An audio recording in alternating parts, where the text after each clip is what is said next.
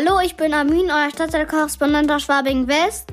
Diese Woche ist eigentlich nicht so viel passiert, aber heute spiele ich gegen den FT Gern. Ich bin richtig aufgeregt, denn das ist eine richtig gute Mannschaft. Aber vielleicht können wir ja trotzdem gewinnen. Dafür haben wir ja die letzten Monate richtig viel trainiert. Ich fühle mich eigentlich schon richtig vorbereitet. Das Spiel geht bald los, deswegen muss ich mich auf den Weg machen. Tschüss!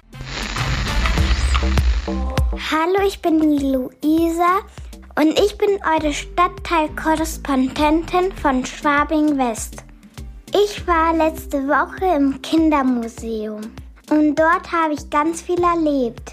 Zum Beispiel durfte ich ganz viel mit Tönen ausprobieren.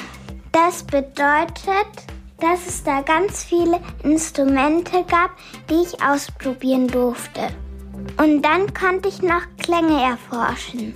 Zum Beispiel konnte ich Klänge mit einem Lineal machen.